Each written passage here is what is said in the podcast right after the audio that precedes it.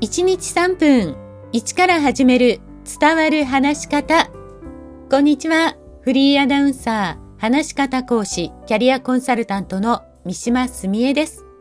番組をお聞きくださいましてありがとうございます。さあ、前々回から1から始める発声練習をお伝えしています。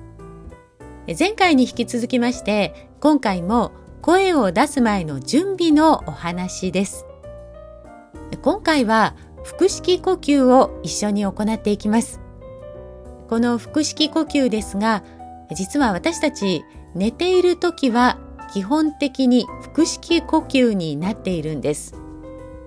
でも話す時というのは立っていたり座っていることがほとんどですよね。で、この時はどうしても胸式呼吸、まあ、胸で呼吸することになりやすいので、今回は発声練習の前に腹式呼吸のコツをつかんでいきます。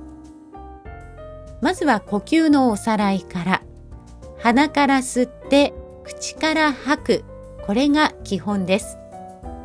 それではまず鼻から息を吸ってみてください。では、吸って、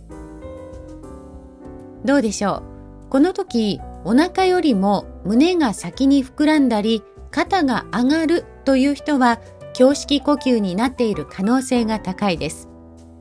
息を吸うときに、肺の下にある横隔膜を下げる意識を持つと、お腹が膨らんで、まるでお腹に息が入ったように感じます。その後に胸に呼吸が入る感じで息を吸ってみてください。ではもう一度やってみましょう。鼻から息を吸って、どうでしょう？うまくできましたか？今度は口から息を吐き出します。口を軽くすぼめて細く長く吐き出すのを意識してください。ではやってみましょう。私が4つ数える間に鼻から息を吸って、8つ数える間に息を吐き出してみてください。では、息を吸います。1、2、3、4。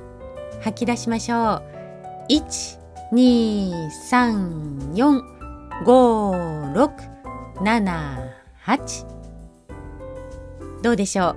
吸ったらお腹が膨らみ、吐くとお腹がへこんでいくの分かりましたか？